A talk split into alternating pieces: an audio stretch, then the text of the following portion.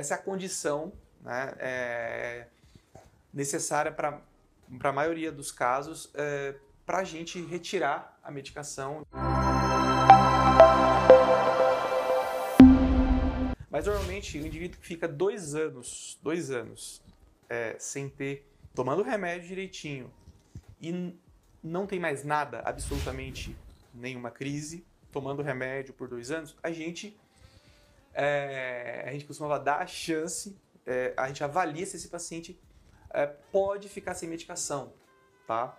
É, então, a gente, essa é a condição né, é, necessária para a maioria dos casos é, para a gente retirar a medicação. Então, a gente deixa, fica dois anos tomando medicação, não teve nenhuma crise, não teve nada, a gente avalia algumas, alguns aspectos que, que colocam, será que, qual o risco de recorrência das crises se eu tirar a medicação?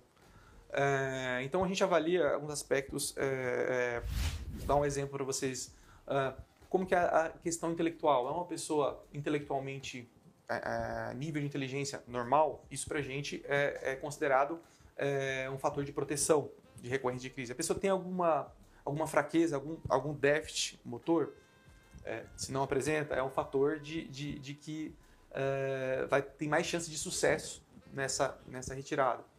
É, tem alguma alteração no eletroencefalograma? É, tem alguma alteração na ressonância é, magnética? Então, todas essas, essas análises é, colocam para a gente a chance, é, uma análise de chance em porcentagem de sucesso em, em, se eu tirar a medicação daqueles indivíduos que obedecem né, esses dois anos sem ter crise, exceto indivíduos que já têm uma síndrome genética uh, determinada, uh, já diagnosticada. Então, existe uma famosa chamada epilepsia mioclônica juvenil.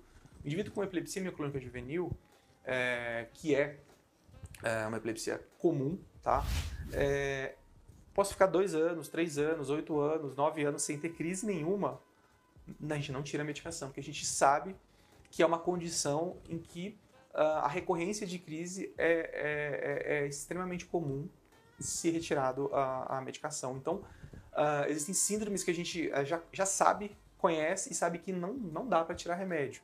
Tá? E a gente não vai tirar, é uma condição que o indivíduo vai ter que entender, aceitar e, e tratar ao longo da vida. Essa questão de dois anos sem crise, poder retirar medicamento, doutor Marcelo, isso vale para qualquer idade, a qualquer momento na vida, né? A gente estava falando sobre a infância, então Dois, só na infância, que pode ficar dois anos tomando medicação, depois tira. Na adolescência pode fazer também. Na vida do adulto. Como, como que é isso? Perfeito. Então, assim, uh, se eu já tenho um, uma síndrome é, conhecida, diagnosticada, então, eu dei o exemplo da epilepsia mioclônica juvenil.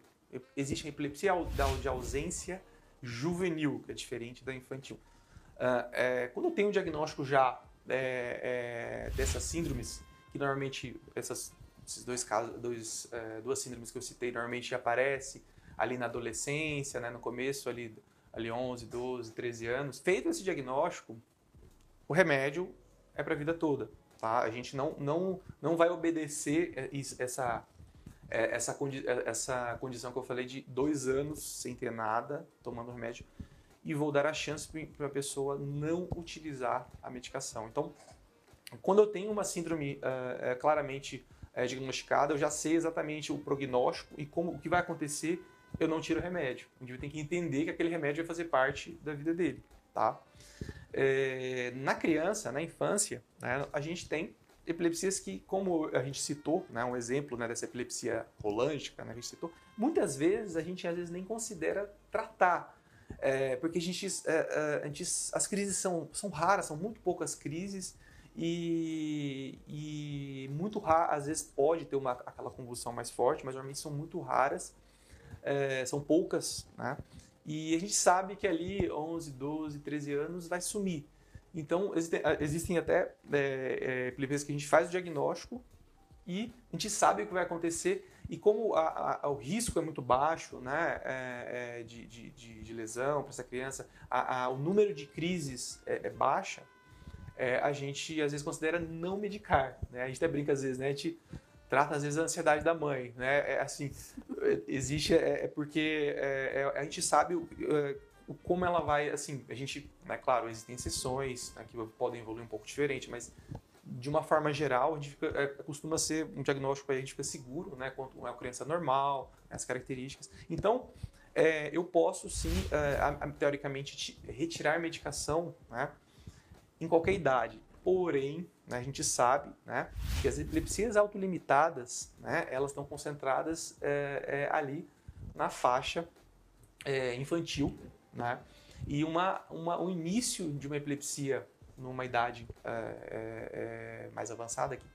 Lembrando que, né, que a incidência de epilepsia, a, a, o aparecimento de epilepsia é mais comum em, em, em crianças, né, em bebês com menos de um ano e indivíduos com mais de 60 associado a, a doenças, né, a acidente vascular, a doenças vasculares principalmente.